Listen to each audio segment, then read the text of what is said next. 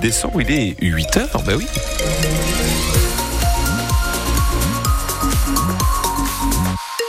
L'heure de faire un point rapide sur les conditions de circulation ce lundi matin. Là, sens Paris-Lille, véhicule léger.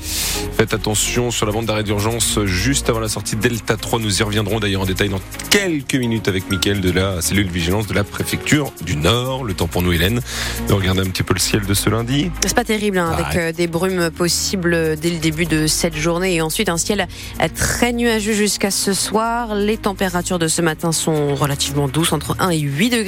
Pour cet après-midi, ça grimpe jusqu'à entre 8 et 11 degrés au maximum. Mais dans l'actualité de ce lundi, une affaire hors norme de dépôt sauvage de déchets jugée cette semaine à Lille. Oui, le procès débute ce matin au tribunal correctionnel. 10 personnes, dont 5 de la même famille, doivent être jugées pour avoir organisé entre 2018 et 2020 des transports et dépôts de déchets depuis la Belgique vers la France afin d'éviter de payer un recyclage très coûteux. Dans ce dossier, on compte 34 parties civiles, dont plus plusieurs communes de Lorraine et des Hauts-de-France, comme chez nous, Coudekerque Village, Lourches, Léquin ou encore Mardi Canton Barège. C'est une véritable mafia qui a sévi juste avant le confinement et toute l'affaire débute en Belgique à Anvers. Une déchetterie trouve un intermédiaire qui propose de recycler des déchets dans une entreprise française à moindre coût. L'intermédiaire, un homme de 41 ans qui a une petite notoriété dans la musique, affrète une société de transport belge qui prend en charge très régulièrement la cargaison, mais au lieu lieu d'aller au recyclage, les gravats, les poubelles sont déposés dans des terrains vagues à la frontière, presque jamais au même endroit, en Lorraine et dans le Nord. À Coudekerque Village, les élus se souviennent de tonnes de vieux vêtements et de chaussures abandonnés dans un hangar. Avec des risques élevés d'incendie, il a fallu débarrasser en urgence. Après plusieurs signalements et plaintes d'habitants, la justice a réussi à remonter la piste de l'intermédiaire et de ses complices.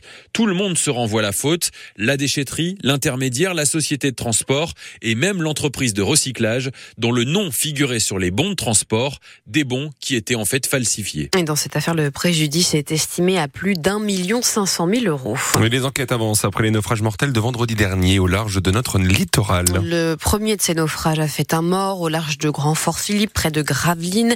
Euh, dans cette affaire, donc un Syrien de 30 ans soupçonné d'être le conducteur euh, du bateau euh, naufragé a été mis en examen et écroué hier. Il nie les faits. Et puis dans le deuxième naufrage qui a aussi fait euh, un décès, cette fois près de Sangat. Là, c'est un Irakien de 33 ans euh, qui est soupçonné d'être passeur. Il est toujours euh, en garde à vue. Une semaine après la motion de rejet dans l'hémicycle, le projet de loi immigration revient à l'Assemblée nationale, mais cette fois en commission mixte paritaire. À partir de 17h, sept députés, sept sénateurs vont se repencher sur ce texte en vue d'un accord. hier soir, la première ministre a réuni les patrons des Républicains à Matignon dans l'espoir de trouver un compromis mais en vain. Une soixantaine de personnes se sont rassemblées dans les rues de Lille hier après-midi. Euh, une marche blanche en hommage à Ryan, ce jeune homme de 20 ans dont le corps avait été repêché dans la Deule en août dernier. Quatre mois plus tard, alors que l'enquête se poursuit, ses amis, sa famille euh, ne croient toujours pas à la thèse de l'accident ni du suicide. Ils réclament plus de sécurité aux abords du cours d'eau comme des barrières, des échelles ou encore des caméras. Ce n'est pas encore une obligation légale, mais de plus en plus de collectivités le proposent. Un congé menstruel pour les femmes qui souffrent de règles douloureuses et qui sont donc handicapantes sur leur lieu de travail. La ville d'Arras vient de sauter le pas. Les employés municipaux concernés, après avoir vu un, médecin, peuvent désormais poser jusqu'à 10 jours de congé sur une année. Et la commune a même voulu aller plus loin en proposant d'autres aménagements aux femmes qui ont des règles, des, des douleurs de règles, pas forcément pathologique, mais plus classique. Théo Lobry est conseiller municipal en charge des sujets d'égalité, de diversité et de laïcité à la ville d'Arras. On règle pas tout le problème à travers ce congé menstruel. C'est pour ça qu'on a adopté d'autres mesures à l'occasion du, du rapport. On va travailler sur euh, l'organisation du temps de travail en allongeant peut-être les pauses pour les femmes qui souffriraient de règles douloureuses. On va aussi réfléchir à réorganiser les horaires de travail euh, le cas échéant et puis à faciliter le télétravail aussi pour ces femmes. Donc c'est un ensemble de mesures qui permettront d'avancer sur ce sujet-là. Il n'y a pas que la question des absences autorisées, euh, ce qu'on appelle le congé menstruel. Je pense que c'est une dynamique qui doit s'enclencher maintenant, à chacun de prendre ses responsabilités sur ce sujet et d'avancer dans ce sens-là. Et je souhaite à titre personnel que la représentation nationale puisse aussi légiférer sur ce droit pour le reconnaître euh, au niveau euh, national. Une interview signée Lison Bourgeois et ce congé menstruel n'entraînera aucun jour de carence et donc de perte de salaire pour les femmes euh, qui le demandent. Il souhaite que les petites communes soient davantage associées aux décisions concernant les risques d'inondation.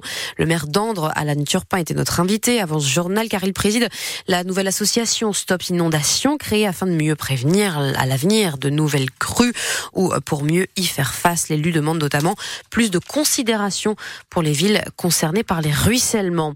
Vous savez quoi? Le menu du réveillon de Noël de l'Élysée est déjà prêt sur la table du président. Il y aura encore une fois cette année une dinde de Ligue pour la septième année consécutive. Le groupement de producteurs Ligue Volaille a remis une dinde et un chapeau à la présidence. On vous explique tout sur cette tradition et ses origines à 8h15. Oui, le LOSC s'en sort bien face au PSG en Ligue 1 de football. Les Lillois ont obtenu hier soir le point du match nul, score final un partout pour cette 16e journée de championnat.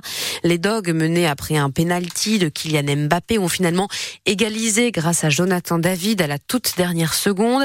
C'est la sixième fois depuis le début de la saison que le LOSC marque dans les arrêts de jeu et le milieu de terrain Nabil Bentalem debout de passe son plaisir. C'est sûr, ça fait plaisir de marquer ce but, surtout à la dernière minute, que l'équipe a, gagné un point. Même si c'est Paris, n'importe quelle équipe, je suis content parce que pour un attaquant, marquer c'est le plus important. De petit à petit, on est rentré en force dans le match et on a pu rester calme, contrôler un peu le jeu et euh, se créer quelques situations. Le match ne joue à rien du tout. Est joué jusqu'à 95 minutes. Alors même si on est à la 94, il reste toujours une petite action ou un truc à aller chercher. Alors bien sûr qu'on va croire jusqu'au bout. Cette saison, on arrive à être beaucoup plus costaud défensivement et ça le montre aussi par notre série. On travaille sur ça et maintenant c'est de gagner encore plus de matchs. Et avec ce nul, les Lillois reprennent la quatrième place du classement à deux points de Monaco qui est troisième. Lance de son côté est septième après sa victoire de samedi 2 à 0 contre Metz, contre Reims, pardon. Les Lensois qui connaîtront ce midi le nom de leur adversaire pour les barrages d'accès à la Ligue Europa. Cinq équipes sont susceptibles de croiser leur route, notamment l'AS Roma qui serait le pire des scénarios, ou encore le Sparta Prague ou les Allemands de Fribourg. Tirage au sort à 13h. Tout ça, on en reparle bien sûr ce soir dans votre émission. Tribune Nord de 18h à 19h sur France Bleu Nord. Elles euh, ont tout donné hier soir, les joueuses de l'équipe de France de handball, sacrée championne du monde, avec une victoire 31 à 28 face à la Norvège. Une troisième étoile pour les Françaises qui avaient déjà remporté ce mondial en 2003 et 2017 et qui vont remettre aussi leur titre de championne olympique en jeu lors des JO de Paris. On espère les voir chez nous puisque les phases finales de handball auront lieu au stade Pierre-Mauroy de Villeneuve-d'Ascq.